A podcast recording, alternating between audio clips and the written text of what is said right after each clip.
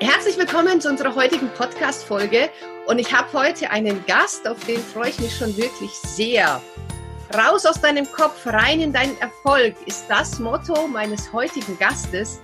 Schonungslos direkt und nie um ein Wort verlegen, animiert Yvonne Schönau in den letzten 15 Jahren über 15.000 Teilnehmer zu Veränderungen und mutigen Entscheidungen. Sie wurde ausgebildet von den weltweit renommiertesten Trainern und studierte Kommunikationswissenschaften, um anderen dabei zu helfen, beruflich wie auch privat die eigene Größe zu erkennen. Heute ist Yvonne Head of Training Worldwide bei einem Direktvertrieb und unterstützt die Führungskräfteentwicklung in elf Ländern. Yvonne zeigt, wie die Werte Freiheit, Verantwortung, Selbstvertrauen und Wertschätzung durch emotionales Leadership in Umsatz verwandelt werden kann. In den öffentlichen Seminaren geht es um den Umgang mit den eigenen Emotionen und wie man sich selbst und andere emotional führt.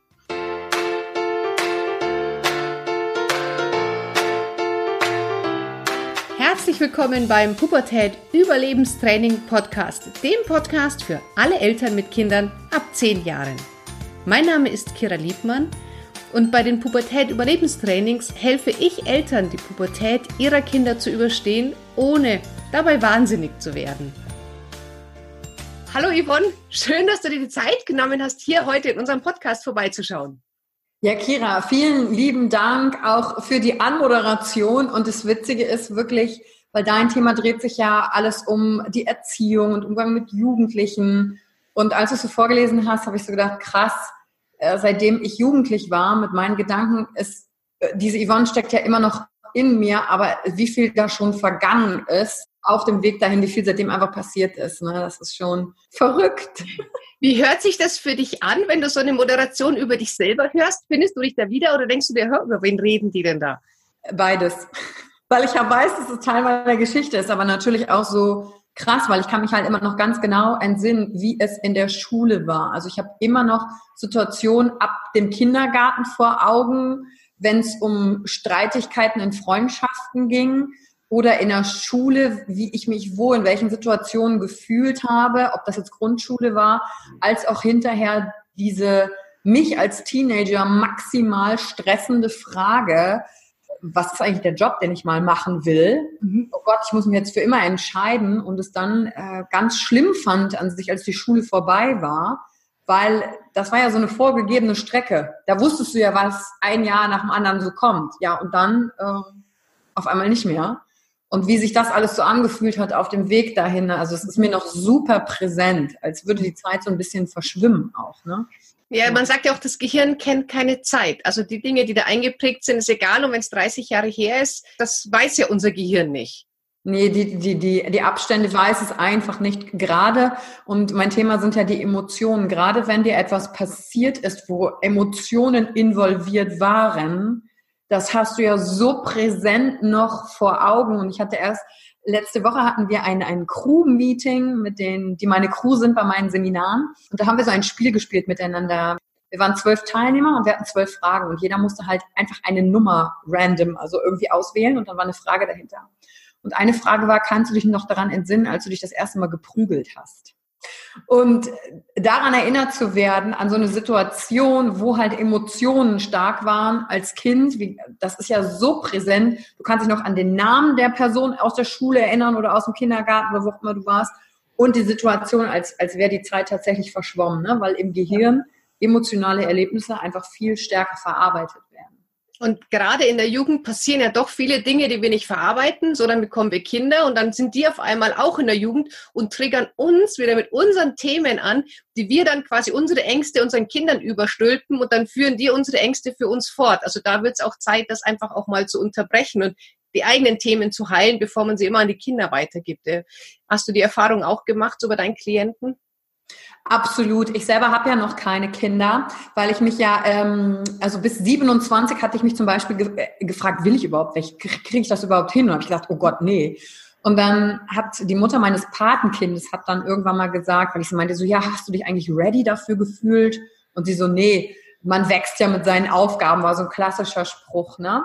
Und ähm, so seit guten zwei, drei Jahren, seitdem ich mich mit den Emotionen so intensiv beschäftigt habe, weiß, wer ich bin, weiß, was mich triggert, weiß, wer, was meine Persönlichkeit ausmacht, konnte ich dann plötzlich sagen, hey, jetzt kann ich mir auch vorstellen, mit Kindern besser umzugehen, weil ich jetzt mit Menschen umgehen kann, weil ich mit mir umgehen kann. Und was macht uns als Mensch aus? Die Emotionen. Aber das lernen wir oft nicht in der Schule und auch nicht im Elternhaus vorgelebt. Also damit meine ich, welche Art Streitkultur habe ich mitbekommen? Wie wurde denn mit Wut umgegangen? Gibt's das überhaupt? Und das ist ja auch das, was ich jetzt bei, bei Klienten ähm, sehe, auch bei Seminarteilnehmern, gerade Mütter, die kommen und sagen, oh, sie laufen, kommen da mit einer Schuld und sagen, Gott, ich habe so viel falsch gemacht. Und ich saß ja selbst als Teilnehmerin mal in einem Seminar und habe dann meinen Mentor angeschaut und habe gesagt, oh Gott, was kann ich denn tun, um es mit meinen Kindern dann irgendwann mal nicht zu vermasseln? Und dann meinte der so, nix. Irgendwas ist immer. Und da müssen die selber durch. Die haben dann ihre eigenen Themen zu lösen und irgendwas wirst du immer falsch machen. Aber was, was er mir da mitgegeben hat, war definitiv so diesen Gedanken, ah, I'm able, meine Sachen zu lösen. Ich, und ich bin ja Tochter. Und immer zu wissen, Eltern haben Dinge ja nie aus böser Absicht so getan, sondern zu dem Zeitpunkt nach bestem Wissen und Gewissen getan. Genauso wie wenn ich in einer Partnerschaft bin, eine Beziehung zu einer Person habe oder ob das zu einem Kind ist, weil ich mich nicht besser kenne. Und das einfach mitzunehmen, hat mich relaxed und zu sagen, ach krass, daraus nehmen die Menschen dann auch ihre Stärke. Aber ich muss sagen, ich wünschte mir natürlich, ich hätte eher selber aus der Position des Kindes heraus verstanden, zum Beispiel, was für ein Persönlichkeitstyp ich bin, was mir eher liegt. Mathe war für mich komplett schwierig. Ich habe mich gefühlt in der Schule als Versager, weil ich bis heute keinen ordentlichen Dreisatz hinkriege. Also ich muss mich immer hinsetzen und das aufschreiben und gucken, welches Ergebnis am wahrscheinlichsten ist. Okay. Weil mein Gehirn einfach äh, kreativer funktioniert, ähm, nicht in diesen logisch-rationalen Ablaufschritten. Dafür kann ich gut Sprachen lernen, ähm, habe so ein bildliches Vorstellungsvermögen und hätte da mir eher gewünscht zu verstehen, ah, es gibt halt unterschiedliche Persönlichkeiten und es liegt nicht daran, dass ich ein Fail bin, also es nicht hingekriegt habe, sondern dass es einfach so ist. Und das kam ja erst durch meine eigene Entwicklung, durch den eigenen Prozess dadurch. Ne? Ja, und da bin ich eben sehr dankbar, dass wir in der heutigen Zeit der Persönlichkeitsentwicklung jungen Menschen schon so viel mitgeben können, auch jungen Eltern mitgeben können, dass wir vielleicht jetzt irgendwann mal das durchbrechen können und eben nicht das auch an unsere Kinder weitergeben, sondern tatsächlich, dass wir als Eltern jetzt auch ähm, wissen können, wie tickt denn mein Kind und wie kann ich das in seinen Möglichkeiten bestmöglich unterstützen, weil ich glaube, da auch jedes Kind anders Unterstützung braucht. Yvonne, ähm, wollen wir mal ganz kurz so in deine Vergangenheit reinzoomen. Wo bist du denn aufgewachsen? Hast du Geschwister? Was für ein Elternhaus hast du denn gehabt? Also ich bin aufgewachsen in Wülfrath, das ist bei Wuppertal, also irgendwie zwischen Düsseldorf, Wuppertal, Essen, so die Gegend, also Bergisches Rheinland und der Ruhrpott vereint. Da kommen auch ähm, meine, meine familiäre Wurzeln sind Wuppertal und auch Essen aus dem Raum. Ähm, ich bin Einzelkind, hätte einen jüngeren Bruder gehabt. Meine Mutter hatte aber eine Fehlgeburt. Ähm, dann, ich glaube, zwei, drei Jahre jünger wäre der gewesen. Also ich bin als Einzelkind aufgewachsen und äh, kann mich noch gut erinnern, dass ich auch immer bei Familienfesten so fast das einzige jüngere Kind war. Also da war irgendwie groß niemand, der äh, in meinem Alter war. Es gibt Cousinen im norddeutschen Raum, die sind ungefähr so alt wie ich, aber die waren halt weit weg. Und vom Elternhaus familiärerseits, äh, meine Mutter ist Sekretärin gewesen, lange Zeit bei Ford, dann an der kirchlichen Hochschule im, ähm, wie heißt das da, in diesem Sekretariat, was sie da haben. Und mein Vater hat eine Ausbildung zum Fernmeldeelektroniker gemacht und war viele Zeit bei der Telekom. Also klassischer angestellter Haushalt, den wir, den ich, aus dem ich entspringe sozusagen. Ich war auch die erste in meiner Familie haben meine Eltern mir erzählt, die dann Abitur gemacht hat. Also kein Akademikerhaushalt oder sonstiges, sondern ganz klassisch normal gearbeitet. Jetzt hast du vorhin gesagt, du kannst dich auch noch ganz gut so an bestimmte Gefühle in der Grundschule erinnern. Was waren das denn für welche? Also mit was verknüpfst du denn Grundschule oder Schule generell? Ähm, ein Gefühl Gefühl der Grundschule oder Situation, an die ich mich erinnere, ähm, es sind zum Beispiel eine tolle Klassenlehrerin, die ich hatte, die Frau Mank, die damals schon mehr einen allgemeinen Ansatz gepflegt hat. Also wir sind zum Beispiel auch rausgegangen und haben Baumrinde angefasst, um zu fühlen, wie ist die Natur. Natürlich gab es die ganzen anderen klassischen Fächer auch, aber die hat so eine Kombination gemacht, kann ich mir noch entsinnen aus, gab es so eine AG, da haben wir so eine Kräuterschnecke gebastelt, also so im Garten das zu machen. Also immer so diese Verbindung zur Natur und ich erinnere mich auch, dass sie immer mit dem Fahrrad zur Schule kam.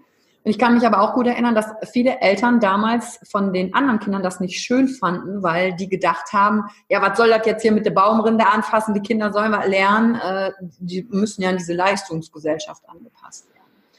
Und ähm, schulisch bis zur dritten Klasse war ich nicht gut. Und dann hat sich das erst im letzten Jahr entwickelt, sodass ähm, meine Eltern sich die Frage gestellt haben, soll die Yvonne eigentlich auf die Realschule oder aufs Gymnasium gehen? Und freundschaftlich und in den Beziehungen aus der Kindersicht, die ich damals hatte, kann ich mich noch gut entsinnen, dass ähm, es ich schon wahrgenommen habe, es gab immer ein Mädchen in der Klasse, die hat sich andere Freundschaften mit Süßigkeiten erkauft.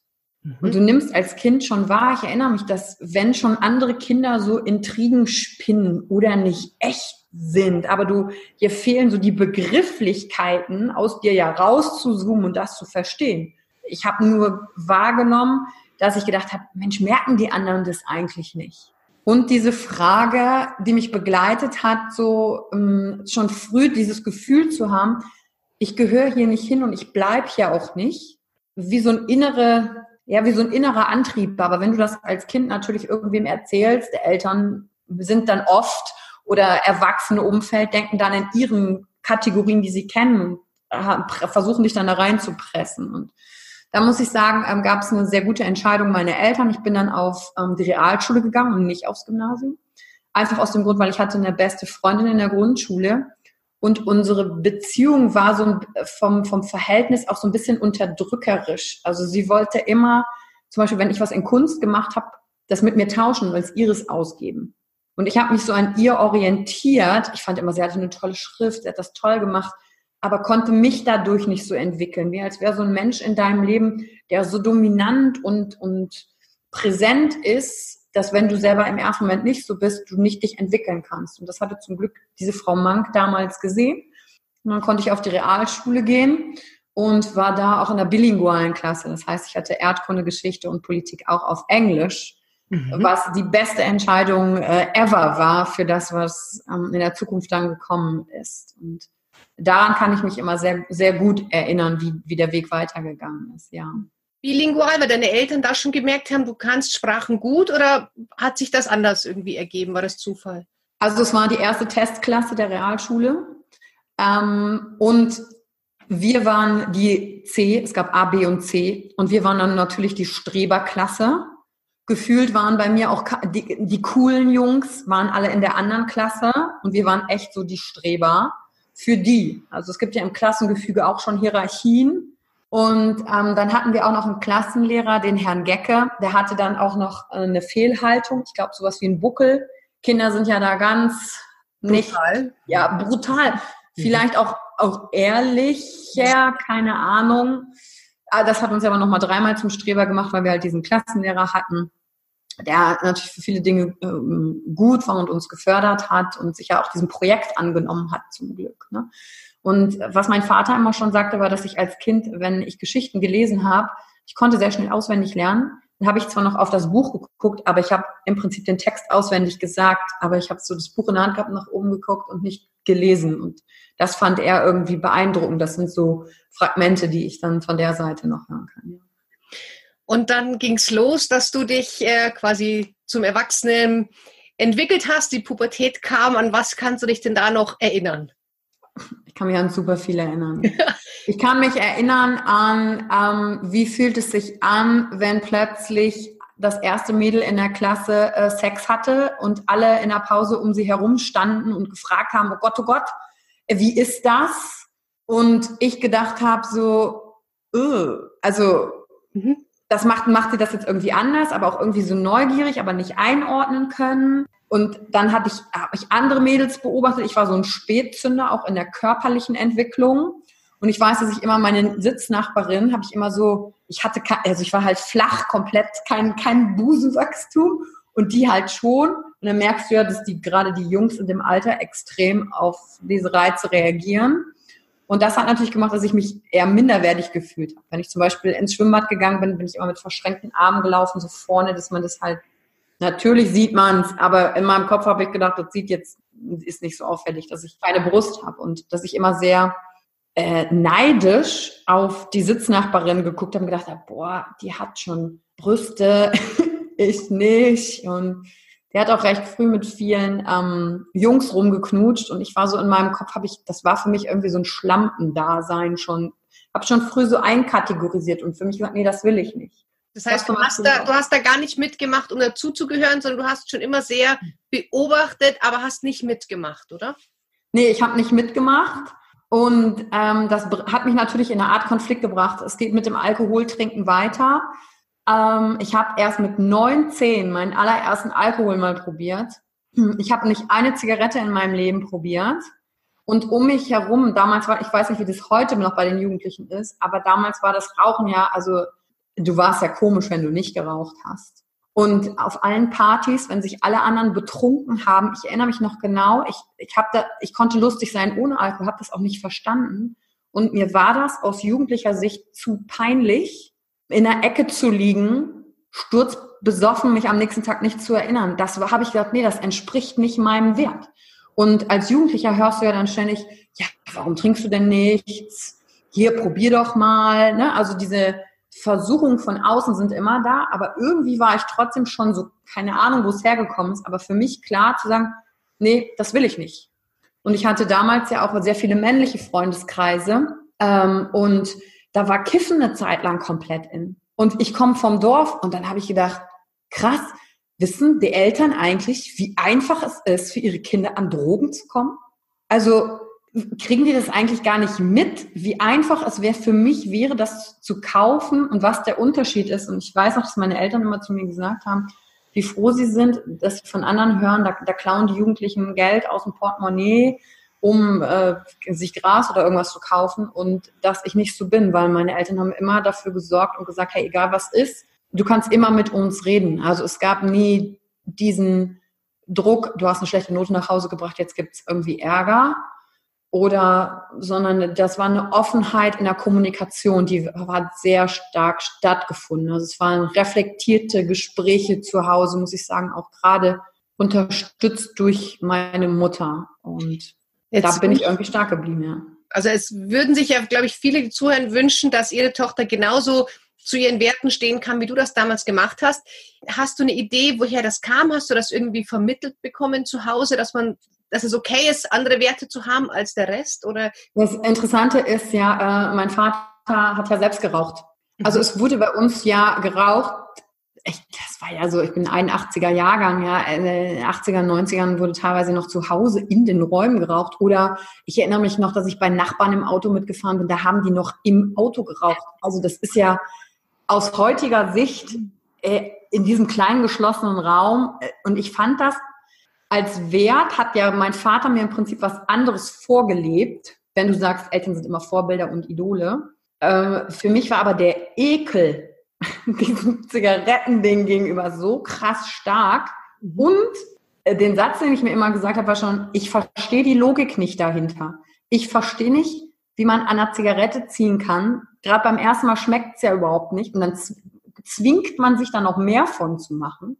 Und für mich war eher das abschreckende Beispiel, ich glaube, ich war eher so ein Beobachter. Mhm. Also schon von meiner Persönlichkeit zu beobachten ich kann gar nicht sagen, ob meine Eltern mir gesagt haben, so, nee, du darfst keine Drogen nehmen oder nee, das, äh, das kann ich eigentlich gar nicht so richtig sagen, ob das ein Wert war. Falls sich jetzt das ein oder andere Elternteil sagt, oh, können wir uns da eine Strategie bitte abgucken?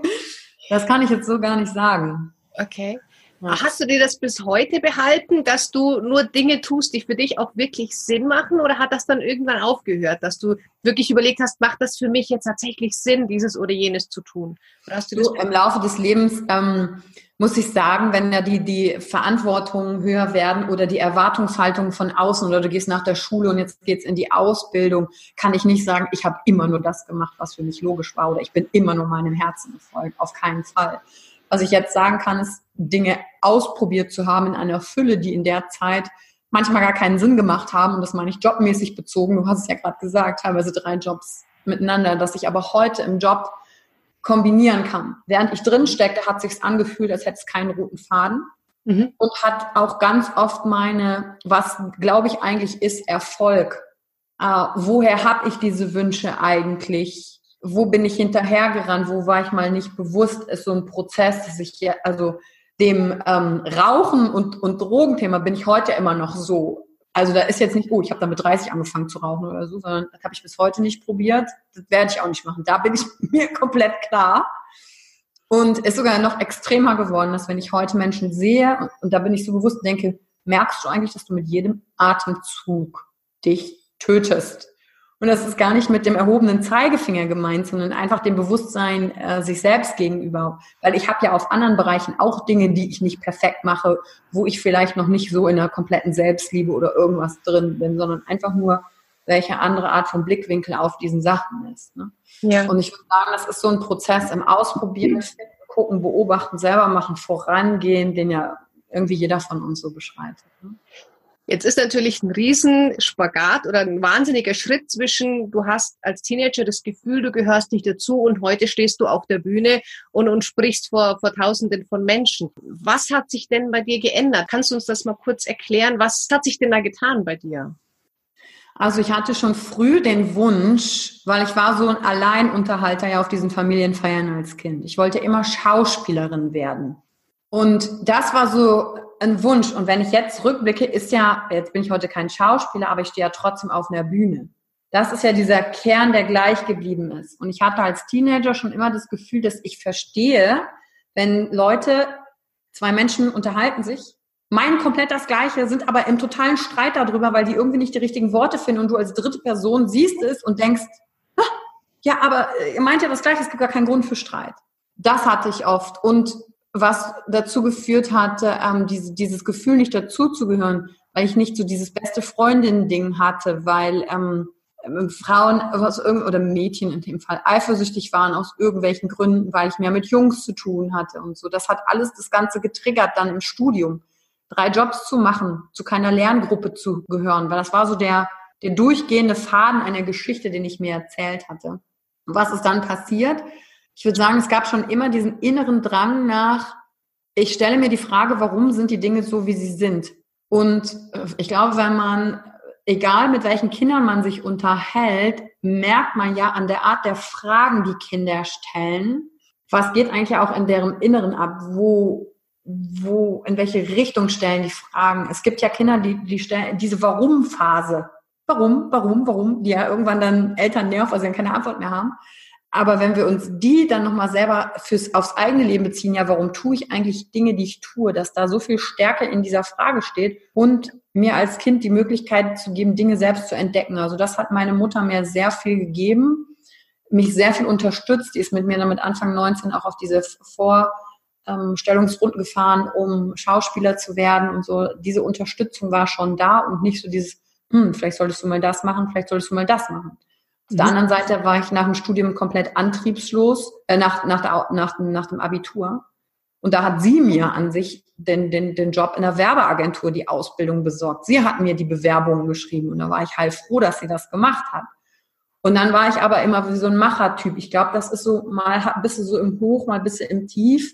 Und je nachdem, wie du dann als Elternteil gerade auf Veränderung eingestellt bist, mit Veränderung für dich selber umgehst, kannst du eher akzeptieren in deinem Gegenüber, in welcher Phase der gerade ist. Und viele Fragen an meine Mutter, die das Leben betreffen, so, wie hast du es eigentlich bis hierhin geschafft, ohne dich umzubringen? Ich meine, zwischendurch ist das Leben fucking anstrengend. Was hat deine Mutter gesagt? und die, die meinte, na, wenn, wenn ich in so einer Downphase bin und sage, wie hast du es eigentlich geschafft? Oder wie hast du es geschafft, ein Haus wirklich zu kaufen mit dem Papa vom normalen Gehalt? Und wir waren auch im Skiurlaub. Also es sind jetzt keine billigen Urlaube, aber jetzt auch nicht komplett reich oder so. Wie, hast du einfach weitergemacht? Ja, Yvonne, jedes, äh, äh, jedes Alter hat so seine Phasen und alles ist für alles gut, war so ihre Antwort. Und ich wollte jetzt auch nicht mehr 20 sein und das, weil das hat mich schon interessiert. Dann aber natürlich auch die Abnabelungsphase von der Mutter. Deswegen bin ich auch nach Shanghai gegangen, weit weg, mich selber nochmal entdecken und dann zu sehen, ah, wer bin ich da eigentlich? Und dann ging die Reise los, angestoßen während des Studiums mit der Frage, wenn ich nur das mache, was alle anderen haben, kriege ich nur das, was alle anderen haben. Mhm.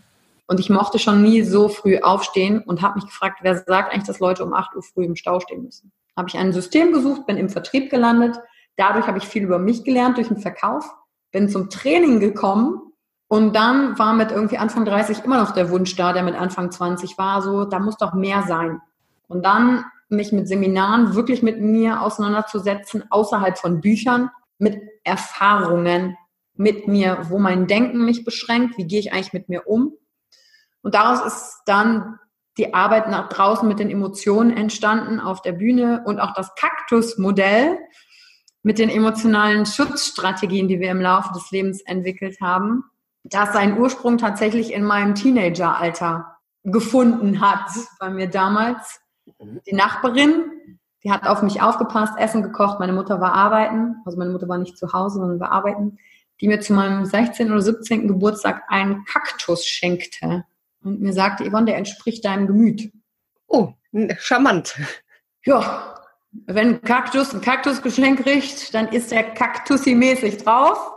Damals habe ich es nicht verstanden, heute macht es kompletten Sinn und ähm, erklärt rückblickend, ganz viele Verhaltensmuster, die ich an den Tag gelegt habe. Und deswegen teile ich das Schutzprogramm halt gerne, denn Wissen schadet ja nur dem, der es nicht hat. Macht es ja. bewusster wahrzunehmen. Und das ist ja immer der erste Schritt für Veränderung. Ne?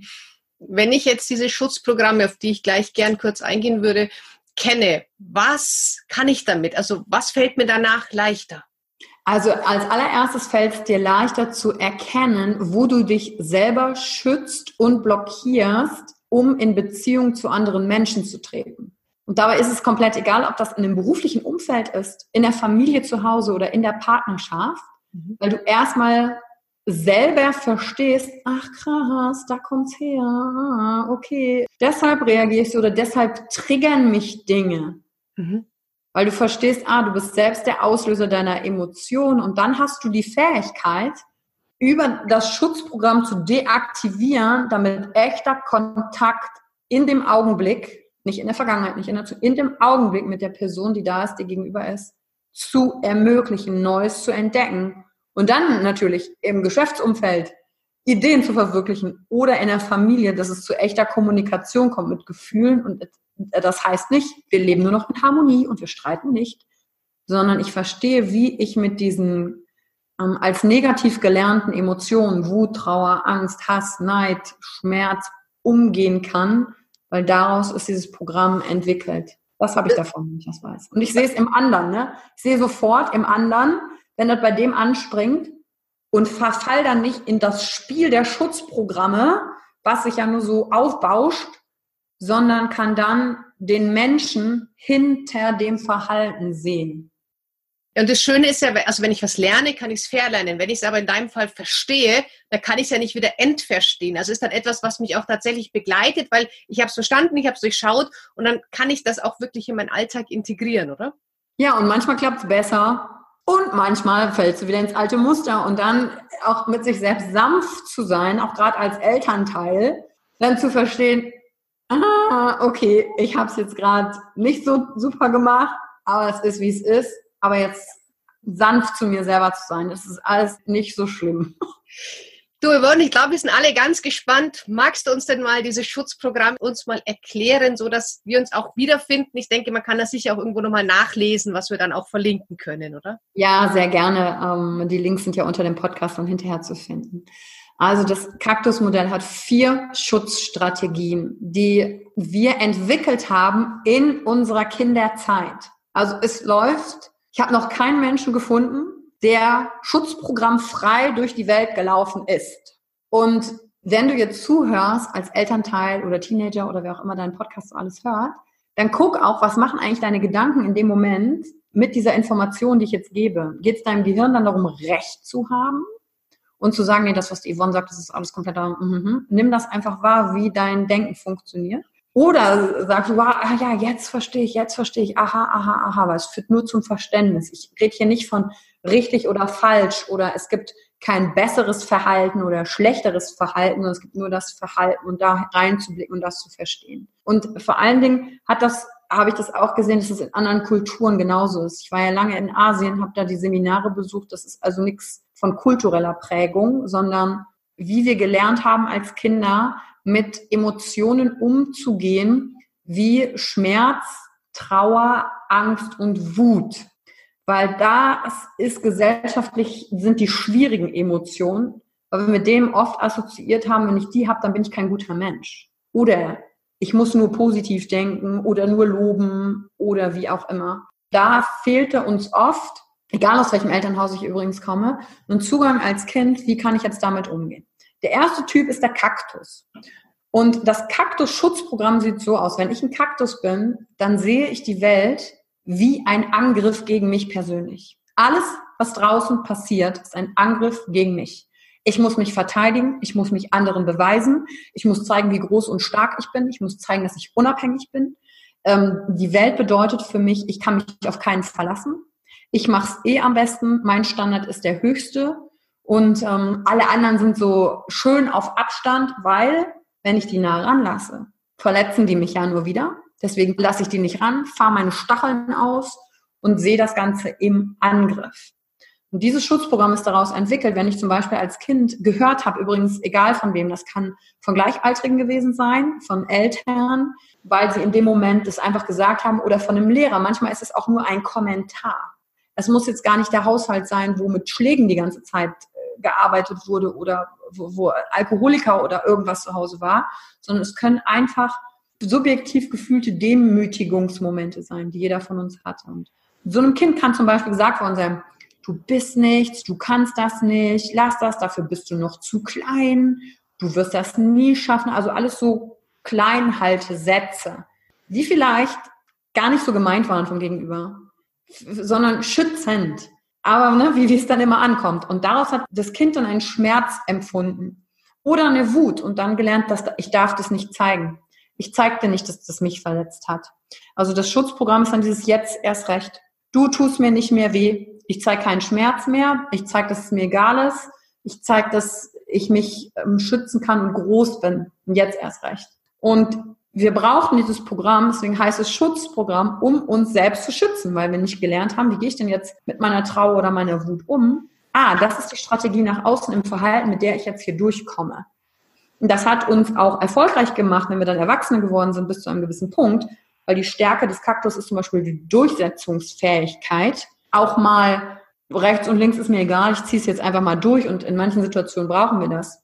Nur das Problem ist, dass mich dieses Muster als Erwachsene dann immer noch bestimmt und ich dann aus diesem Muster heraus, aus dem Schutzprogramm heraus immer agiere und damit manche Beziehungen zu Menschen nicht tiefer aufbauen kann, weil ich immer denke, die greifen mich an. Zum Beispiel, wenn ich dann als Erwachsener in einem konstruktiven Feedback bin und jemand kommt zu mir und sagt, Mama, Yvonne, ich will dir mal was sagen, so und so und so. Und dann geht mein Kaktusmodus an, dann sage ich, ja, aber du. Also ich drehe es direkt halt rum, weil ich denke, der greift mich an.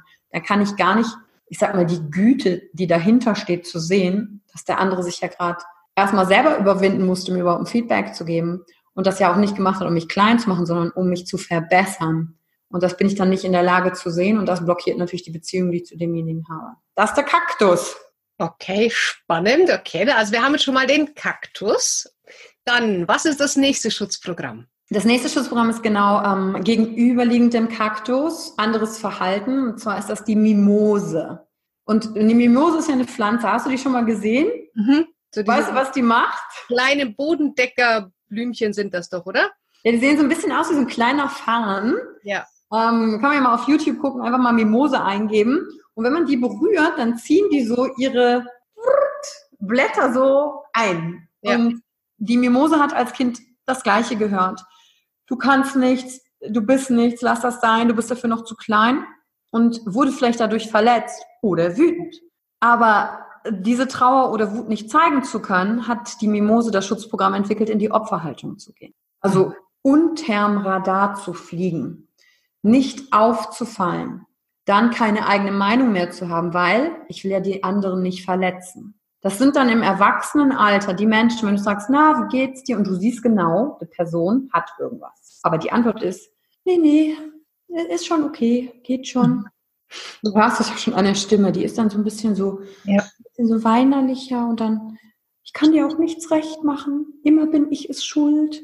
Das sind dann so Klassiker. Mhm. Keine Verantwortung für mich zu übernehmen, aber auch die Schuld dann quasi also damit Schuldgefühle dem anderen einzureden. Und was dann passiert ist, ich stehe dann ja nicht mehr für mich ein, sondern äh, versuche dann zu antizipieren, was will eigentlich der andere und verliere mich dadurch. Das sind dann oft, oft Menschen, die auch zum Beispiel sehr sensibel sind und Angst vor ihrer eigenen Stärke und Wut haben, weil sie andere nicht verletzen wollen, äh, nehmen sie solche Ersatzgefühle damit rein, wie dann Traurigkeit und und Schwäche. Das sind auch Menschen, die sagen dann nicht, ähm, wenn sie eine Krankheit haben und dann ist es meist zu spät, weil sie anderen nicht zur Last fallen wollen, weil sie gelernt haben als Kind, nee, ich bin da, um hier es allen nett zu machen, Harmonie, bloß kein Streit, bloß nicht anecken, dann gehe ich so smooth durch.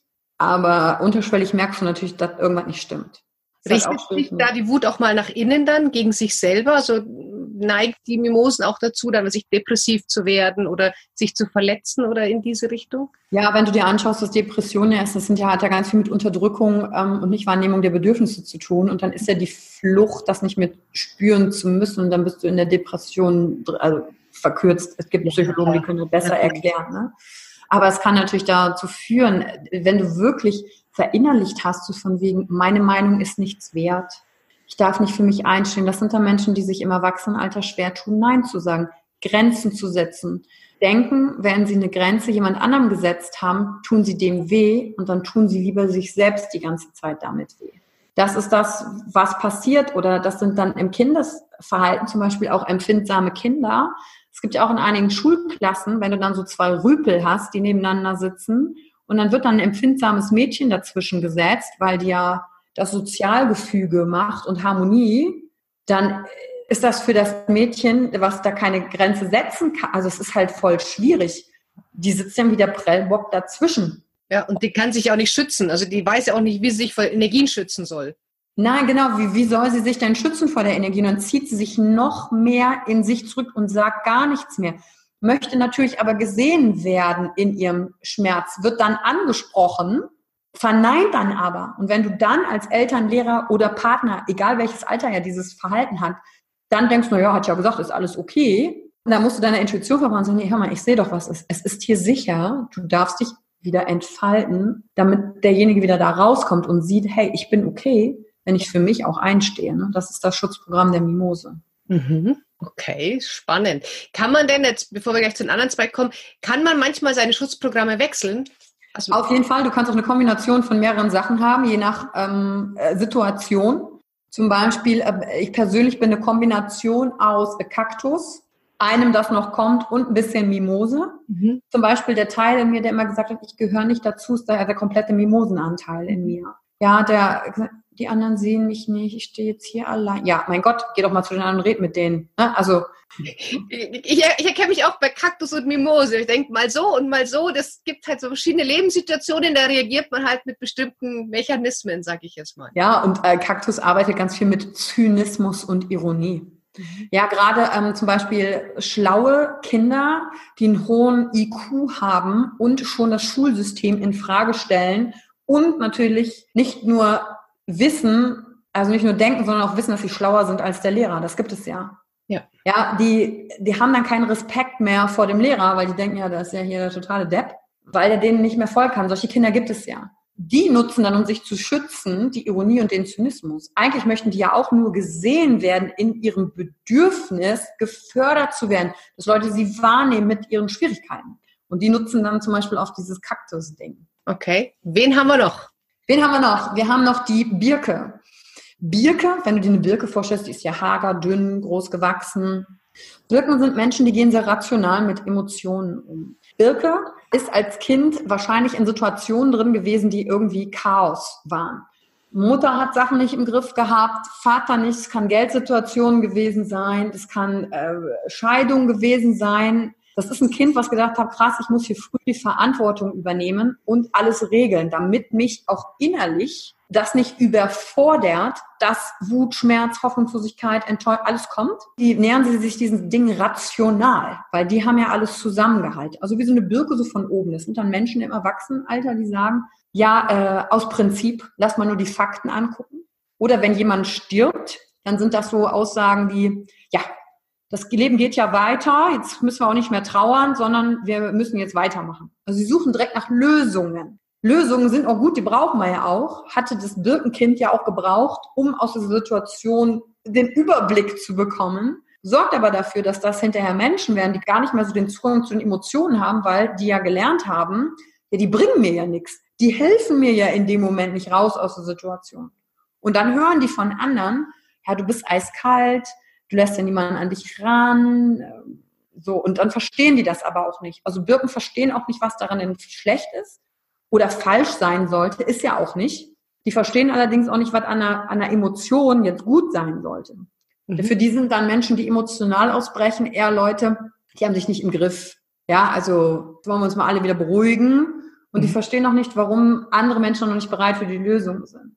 Wenn die Emotion hoch ist, zum Beispiel es ist gerade jemand gestorben, Emotion der Trauer ist hoch, Verlust, dann ist die Intelligenz unten. Das ist ja schon im Gehirn, also wenn man sich ein bisschen mit dem Gehirn beschäftigt, äh, Neokortex, limbisches System, was so alles dann aktiviert ist und wann. Und wenn die Birke aber versteht, ach krass, ich muss, wir sind menschliche Wesen, Emotionen gehören zu uns. Wenn wir wissen, wie wir mit ihnen umgehen, können wir sie als Stärke nutzen. Sie zeigen mir ein Bedürfnis und sprechen die Emotionen an. Dann ist es schon leichter im Umgang und dann ist wieder Platz für die Intelligenz und für die Lösung. Das ist also dieses Schutzprogramm der Birke. Ähm, ein Beispiel aus dem privaten Bereich äh, habe ich zwei Brüder, denen ist nicht als Kind, sondern später, als sie dann Teenager, also 18 geworden sind, eine Firma übertragen worden vom Vater mit Schulden. Und dann startest du ins Leben mit Schulden. Und was hilft dir dann? Da hilft dir nicht, mehr, also du könntest dich mimosig zurückziehen, du könntest im Angriff gehen oder du äh, entwickelst die Strategie der Ratio, um alles im Griff zu kriegen. Und das haben sie auch geschafft und das hilft denen auch. Aber dann jetzt älter, schwierig, eine Beziehung zu denen aufzubauen. Verstehen sie auch nicht dann so richtig. Das ist halt mhm. dann diese langfristigen Auswirkungen. Ja, also mein Mann hat auch viel Birkenanteil. Ich muss sagen, ich bin jetzt eher emotional. Es hilft, es hilft dann schon, wenn er dann manchmal sehr rational ist und sagt, du, die Emotionen helfen dir jetzt nicht weiter. Also das, ich finde es auch teilweise sehr, schon für mich hilfreich, um da nicht, ja, mich zu sehr zu verlieren dann in den Emotionen. Ja, absolut. Und darin unterscheide ich ja auch von Persönlichkeitstypen. Ob das jetzt das Tiermodell von Tobi Beck ist mit Wal, Hai, Delfin, Eule oder in die Farben übersetzt im Disk-Modell, ist das ja der Typ der Eule, der sehr rational Dinge und Logik braucht.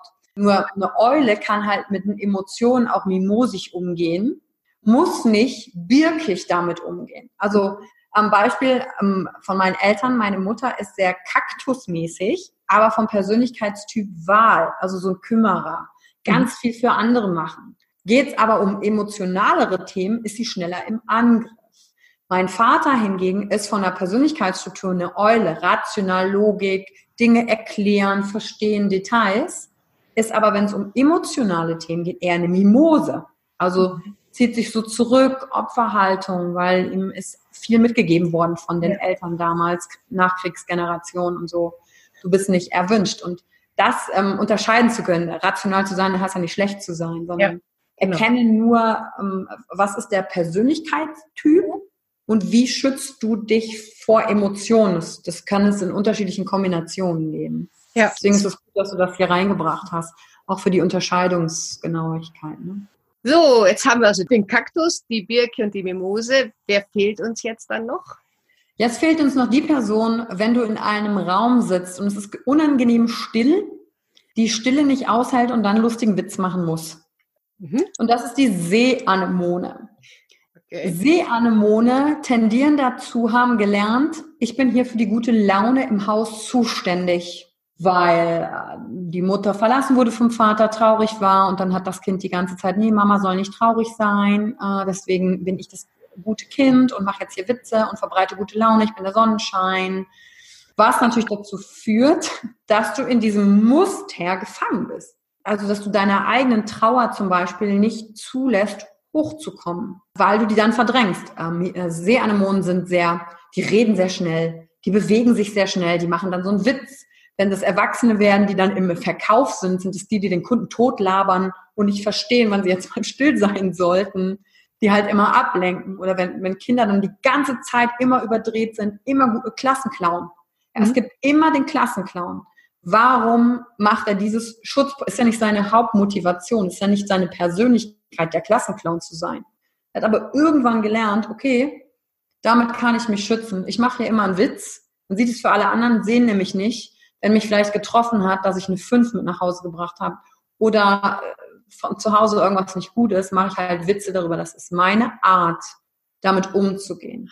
Mhm. Das Problem ist dann, die haben oft Schwierigkeiten, ernst genommen zu werden, weil ich dann als Außenstehender nicht mehr unterscheiden kann. Äh, auch in der Verantwortung meint derjenige das jetzt ernst oder nicht, ist es jetzt mal kein Witz. Zum Beispiel, dann kommst du zu spät, dann sagt eine sie eine Mone, na, war die Uhr kaputt? Innerlich macht sie aber wütend, weil sie denkt, Mensch, wie gehst du mit meiner Zeit um? Kann sie aber nicht sagen, kann sie nicht zu sich stehen, weil sie auch Angst hat, den anderen zu verletzen, sich zu zeigen. Deswegen macht sie dann so einen Witz. Überdenkt dann, oh ja, hat einen Witz gemacht. Und das ist der, der dritte Anteil in mir, äh, den ich auch sehr gut kenne, Situation tot zu labern, als Teenager äh, die Unterhaltung zu machen, dann mit dem ersten Kuss, wenn man dann in dem Alter ist, Situation tot labern wegen Nervosität, das sind dann die Seeanemonen. Wenn ich jetzt sehe, bei mir selber, bei meinem Partner, bei meinem Kind, wem auch immer, ah, da fährt gerade ein Schutzprogramm, keine Ahnung, Kaktus. Hast du dann auch entsprechende Reaktionstipps, wie man damit umgeht? Also was mache ich denn mit dem Wissen jetzt? Ja, auf jeden Fall. Also der erste Punkt ist bei mir selber zu herauszufinden, wann reagiere ich eigentlich wie, also welches Schutzprogramm fährt denn hier gerade hoch? Wenn ich das kenne, habe ich plötzlich Freiheit im Kopf, mich in dem Moment entscheiden zu können, anders zu reagieren. Also ich muss erstmal bei mir anfangen. Egal, ob ich jetzt ein Elternteil bin oder ja. sonst wo in der Situation mhm. bin. Weil wenn eine Situation mit einem Kind ist und das bringt mich dann komplett auf die Palme, reagiert dann mein Kaktus, weil mein Kind gerade im Kaktusmodus ist und bekämpfen mich dann gerade zwei Kakteen. Ist erstmal gut zu wissen, was kann ich machen. Mhm. Der erste Punkt ist durchatmen. Tipp Nummer eins. Wirklich im Moment anzugucken. Habe ich jetzt ein Gegenüber, zum Beispiel, das dann reagiert wie ein Kaktus? Was kann ich dann tun? Das muss ich in der Situation testen, weil natürlich jeder Kaktus ein bisschen unterschiedlich ist. Was Kakteen brauchen, um ihr Schutzprogramm zu deaktivieren, ist zu wissen, hey, ich greife dich gerade nicht an. Ich lasse mich also nicht in das Spiel des Kaktus reinziehen, in den Gegenangriff zu gehen. Ich biete keine Angriffsfläche, sondern atme dann durch und sage, wenn ich, wenn der andere mich dann angreift, weil ich sehe, das ist gerade jemand, der sich verteidigen will, eine sichere Situation zu schaffen, zu sagen, hey, ich mache das ja nicht, ich sehe, es macht dich wütend. Das Gefühl, was ich da wahrnehme, ansprechen, also atmen, Gefühl ansprechen, was ich wahrnehme, von mir selber aus, nicht in der Kategorie richtig oder falsch zu verhaften und dass es mir auch nicht darum geht, Recht zu haben mit meinem Gegenüber und ihm dann als viertes mitzugeben, es ist hier sicher. Ich greife dich nicht an. Ich mache das nicht, um dich zu ärgern. Ich mache das, weil du mir wichtig bist. Manchmal kann der Kaktus das nicht hören in dem Augenblick, weil er so in seinem Wust ist, einfach lassen in dem Moment. Und dann macht es natürlich Sinn, wenn man gegenüber auch mal von dem Modell gehört hat. das wäre so dann der nächste Schritt, zu sagen, hey, du bist gerade kaktusmäßig drauf. Mhm. Alles ist gut, hier ist es sicher, ich greife dich nicht an. Es gibt nichts, wofür du dich verteidigen musst. Worum geht's hier gerade wirklich? Und das sind auch gute Sachen bei, bei der Mimose zum Beispiel. Auch wieder atmen, nicht in dieses Opfer-Täter-Ding von der Simo, ähm, Simone, sag ich schon, von der Mimose reinziehen zu lassen. Und zu sagen, hey, liebe Sim, äh, Mimose, zeig dich, es ist hier sicher. Es passiert nichts Schlimmes. Ich liebe dich bedingungslos, auch wenn du dich jetzt zeigst mit Wut und Schmerz, also ein Umfeld zu schaffen, wo die Mimose sich wieder traut, Stück für Stück. Manchmal im Seminar mache ich da mit den Mimosen dann, ähm, ja, dann ärgere ich die und die müssen gegen mich gegenhalten. Also dann sage ich, komm, wir spielen jetzt mal. Weil aus so einer spielerischen Situation heraus. Dann sage ich denen, die sollen irgendwas machen Und die müssen halt Nein sagen, dass die spüren, von, von innen Erfahrung haben, krass, ich habe Nein gesagt, es ist alles okay, die Menschen ja. lieben mich noch, das funktioniert. Und ja. das geht auch mit der Birke so, zu sagen, hey, hier sind gerade Emotionen im Raum, lass uns erstmal die angucken und dann sind wir ready für die Lösung oder ich bin gerade nicht offen für deine Lösung, ich, ich bin da gerade noch in der Emotion, das zu erklären und ähm, die Beziehung zueinander durchzupflegen. Das funktioniert für alle vier Typen. Mhm. Und überhaupt erstmal zu erkennen, ähm, wie reagiere ich, auch für mich und was bräuchte ich in dem Moment, weil dann kann man auch wahrscheinlich besser verstehen, was vielleicht der andere in dem Moment bräuchte. Auf jeden Fall. Und ähm, die Klassiker in der Art der Kommunikation, äh, ich Botschaften senden, nicht auf die Identitätsebene gegen, äh, gehen und sagen, ja, du bist, sondern wenn du das und das machst, fühle ich mich so und so. Ja. Ähm, was ich auch immer sage, ist, wenn, deswegen ist das Motto heraus aus dem Kopf, wenn das in dir einen Gedanken auslöst, dann sagen, hey, kann ich mal kurz einen Gedanken mit dir teilen? Es geht gar nicht darum, ob der richtig oder falsch ist, sondern ich will gucken, ob ich mich hier gerade irgendwie verhedder. Und auch dieses Täter vom Tat trennen, also dass die Tat nicht das ist, was der Mensch ist. Und da ist es ganz oft auch, das merke ich dann bei Eltern, dass die ihr ganzes Kind wegen einer Tat pauschalisieren und das ist totaler Quatsch. Also das, dieses Thema bedingungslose Liebe finde ich halt wahnsinnig wichtig äh, Kindern gegenüber.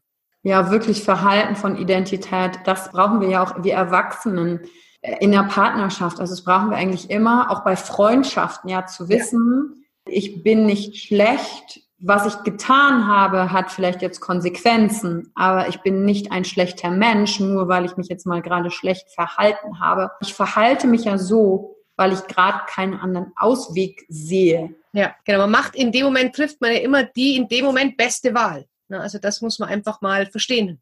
Ja, und wenn ich selbst als Elternteil wie ein Kaktus gerade reagiert habe zu meinem Kind, kann, kann mir auch mal vorkommen, dann ja. sagen äh, im Nachgang, hey, Entschuldigung, ich hab, war voll in meinem Muster drin, Entschuldigung. Dadurch lernen die Kinder ja auch, ach krass. Ja. Wenn man mal Fehler macht, ich glaube, das ist dieser Umgang mit Fehlern im Allgemeinen, wie der gefördert wird, dass Raum ist, vielleicht weg vom Wort Fehler hin zum Wort zur Erfahrung. Hey, ich habe gerade die Erfahrung gemacht, das war nicht gut. Und dann ist, dann ist wieder Reset, dann ist wieder neu. Genau, und auch dieses, auch zugeben können, ich habe einen Fehler gemacht, das kann ja auch nicht viele. Also das ist auch schwierig also gerade erwachsene Kindern gegenüber oder wahrscheinlich auch Vorgesetzte den Mitarbeiter gegenüber, also wenn es irgendwo eine Hierarchie gibt, dann von oben nach unten zu sagen, ich habe einen Fehler gemacht, das fällt vielen schwer. Also damit, macht bei dem anderen wirklich ein Geschenk. Ein absolut wichtigstes Geschenk, und das ist ja die wahre Größe und dahin zu kommen. Und mir persönlich fällt das ja auch nicht immer leicht. Äh, also mir fällt es ja auch nicht immer leicht zu sagen, ah nee, das war jetzt nicht so toll von mir. Weil ich möchte ja gerne von mir selber das Bild haben, wie toll ich bin und dass ich alle Sachen toll mache und so weiter und so fort. Aber diese Akzeptanz mir selber gegenüber, dass alle Dinge dazugehören, Tag, Nacht, Sonne, Regen, dass es immer diese zwei Seiten gibt.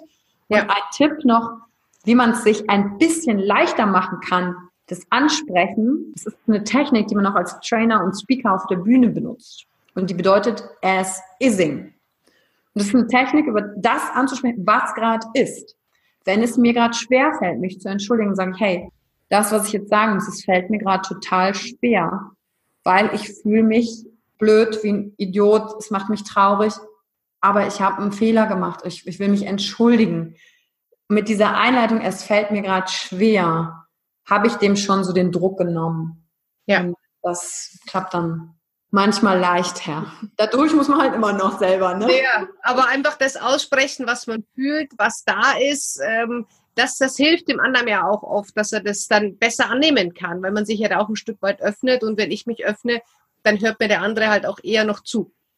Ja, und da gilt mein größter Respekt wirklich allen Eltern, ähm, die hier zuhören, weil ich habe ja noch keine Kinder und finde das wirklich bewundernswert weil das sind ja, da kannst du ja nicht mal sagen, so, ich habe jetzt keinen Bock mehr auf diese Person, so, geh aus meinem Leben. das ja. geht ja nicht. Nein. Das kannst du halt mit Freunden dann irgendwann mal machen, wenn es wirklich gar nicht mehr geht. Aber es geht mit dem Kind halt nicht. Deswegen ist da mein größter Respekt, äh, auch zu sagen, hey, ich will bei mir hingucken, als Elternteil, als Mensch. Und dann auch mit meinem Kind das zu handhaben, weil es konfrontiert dich ja komplett. Es hält dir den Spiegel vor. Mit den Freundinnen, denen ich äh, spreche, wenn du dann nervlich am Ende bist und dann auch noch anstrengenden Job hast, weil du vielleicht nicht nur zu Hause bist und dann ist auch noch was mit dem Kind und Schutzprogramm läuft und das ist wie ein Kaktus drauf. richtig fetten Respekt an alle Eltern an dieser Stelle zu sagen, ich gucke hin, mache nicht immer alles perfekt, aber ich mache weiter, ich bin gewillt zu gucken, was ist mein bester Umgang mit dem Kind und finde meinen Weg dadurch bei all den Ratgebern und guten Ratschlägen, die es ja überall zuhauf gibt. Ne? Deswegen ja. fetten Respekt für alle. Ja, das ist tatsächlich auch so. Also viele, die, die zu mir kommen, die haben schon ganz viele Bücher gelesen, aber es ist halt doch so, weißt du, zwischen Wissen und Können ist doch mal immer so ein Riesenunterschied. Man weiß so vieles oder man setzt es halt dann doch einfach nicht um. Und die Kinder bringen uns dazu, unser Wissen auch mal wirklich in die Tat umzusetzen und nicht so in dieser Tatenlosigkeit zu verharren. Sondern wirklich ja, und auch zu überprüfen, ne, mein Wissen. Ja. Und ähm, was mir da grundsätzlich hilft, wenn ich nicht weiß, was soll ich jetzt eigentlich machen, weil ich kann mir vorstellen, dass auch viele Eltern dann komplett verwirrt sind, weil in Ratgebern ja auch manchmal äh, gegensätzliche Sachen stehen und ja. du machst das ja, weil du es machen willst. Wirklich, was fühlst denn du gerade, was das Richtige wäre in dem Moment und dann seinen eigenen Weg dadurch zu finden für sich im Umgang mit dem Kind oder auch im Umgang mit welchen Menschen man auch immer in Beziehung steht. Und das steht in keinem Ratgeber, das ja. finde ich für mich dann heraus und da sanft als Elternteil mit sich umzugehen und sagen, hey, ich bin auch nur ein Mensch. Ja. Ich bin sanft zu mir, der Druck ist eh schon groß genug. Ich mache mich jetzt nicht noch fertig, weil ich es nicht geschafft habe, das umzusetzen und das umzusetzen, sondern ich entspanne mich mit mir und ich glaube, das ist für ein Kind dann auch super gut, weil es dadurch ja sieht, ah, Eltern sind entspannt mit sich selber, sie sind nicht perfekt. Also kann ich auch entspannt mit mir sein und nicht perfekt sein zu wollen. Ja, absolut. Also das ist, äh, wenn man sich auch das einfach mal erlaubt, na, nicht perfekt sein zu müssen. Das ist ja auch so, wie viele von uns glauben immer perfekt sein zu müssen, aber es ist schon perfekt. Also niemand ist perfekt. Und da sich zu erlauben, auch mal, nee, es ist jetzt einfach gut, wie es ist und ich, ich höre auf das, wie es mir gut tut und nicht, wie meine Umwelt möchte, dass ich bin. Für sich selber und auch für die Kinder. Und dann sich selbst zu fragen, wie komme ich da vielleicht raus? Wenn ich, ich weiß, ich habe diesen Perfektionismus, aber wie komme ich da raus? Ja. Im Kopf zu fragen, ist dein Standard, den du dir über dich selbst gesetzt hast, fördernd oder destruktiv im Gefühl dir selber gegenüber? Und wenn du merkst, der Standard, den ich mir gesagt habe, tut mir gar nicht gut, ich erfülle die ganze Zeit meinen eigenen Standard, ich fühle mich schlecht damit, dann schmeiß den Standard über Bord. Der nervt. ja. ja, weil der hält einen auch irgendwie auf, sich mit dem einfach mal das zu genießen, was man jetzt hat. Absolut. Ich sehe schon, wir haben jetzt schon hier über eine Stunde gequatscht. Ich hätte noch so viele Fragen an dich, Yvonne, aber ich fand das erstmal mit diesen Schutzprogrammen, das ist, das ist so ein tolles Wissen und ähm, das hilft vielleicht den Leuten, sich auch hier ja, wiederzusehen, sagen, okay, was, was bin ich denn gerade und wie verhalte ich mich gerade und wie komme ich denn da raus? Ich glaube, dass sehr viele jetzt sich denken, okay, wo finde ich diese Yvonne? Wo kann ich mehr von ihr erfahren? Wie können die Leute mit dir in Kontakt treten? Was ist denn so der erste Step, wie man mit dir in Kontakt treten kann? Ähm, gerade bin ich ganz viel auf Instagram. Ich weiß nicht, ob die Eltern da hauptsächlich vertreten sind. Dann bin ich auch auf Facebook, Webseite yvonneschönau.com. Findest du ja alles in den Show Notes hier unter der Folge. Und ähm, auch mein Podcast, Raus aus deinem Kopf. Da geht es nämlich grundsätzlich um all diese Themen. Schutzprogramme, Gedanken, Emotionen, Umgang damit. Wenn man noch mehr in diese Thematik einsteigen will, dann sind das so die einfachsten und ersten Wege, würde ich sagen. Okay, das werde ich natürlich alles verlinken hier, dass man möglichst vielfältig und breit gefächert mit dir in Kontakt treten kann. Hast du jetzt zum Schluss noch mal so einen finalen Tipp, wo du sagst, das ist noch mal so ein, so ein Gedanke, den du den, den Hörern gern mitgeben möchtest? Ja, auf jeden Fall. Und zwar, dass alles nur ein Gedanke ist. Und dass ein Gedanke, nur weil du ihn hast, erstmal noch gar nichts darüber aussagt, wer du bist, sondern dass du nicht dieser Gedanke bist. Egal, ob ich Kinder habe oder nicht, habe ich ganz viele Gedanken die ganze Zeit unentwegt in meinem Kopf. Und wir fühlen uns ganz oft schlecht wegen ein paar Gedanken. Und dann fühlen wir uns schlecht wegen schlechten Gedanken, weil wir gelernt haben, wir müssen ja positiv denken und oh Gott, oh Gott, und meine Gedanken schaffen meine Realität und all diese Dinge, die man dann in der Persönlichkeitsentwicklung hört und einfach mal zu atmen und sagen, ach krass, es ist erstmal nur ein Gedanke und den kann ich ändern. Er schafft noch nicht meine Realität und dadurch kriege ich mehr Platz im Raum für mich selber und im Umgang für andere Menschen. Das ist so das Letzte, was ich noch mitgeben will. Das waren großartige letzte Worte, liebe Yvonne. Vielen, vielen Dank für deine Zeit, für deine Informationen. Es war ganz toll. Es war mir ein Fest. Vielen Dank, liebe Kira, vielen Dank. Und an alle Zuhörer, bewertet diese Folge von Kira natürlich und äh, schreibt doch einfach mal, was hat euch heute gut gefallen oder was nehmt ihr irgendwie mit, welchen Impuls. Das ist ja für Kira und für mich dann auch immer interessant. Was war vielleicht ein Satz, der jetzt einen Unterschied gemacht hat? Danke fürs Reinhören und danke, dass ich hier sprechen durfte, Kira. Ja, dem kann ich mich nur anschließen. Wenn dir der Podcast gefallen hat, freuen wir uns natürlich sehr über deine Wertung, deine Kommentare, eine 5-Sterne-Bewertung auf iTunes, dass wir weiter gefunden werden. Und schick gerne mir oder der Yvonne eine Nachricht über einen der Kanäle, was dir in dem Podcast am meisten weitergeholfen hat. Dann freue ich mich und liebe Yvonne, ich wünsche dir noch einen tollen Tag. Dankeschön. Tschüss.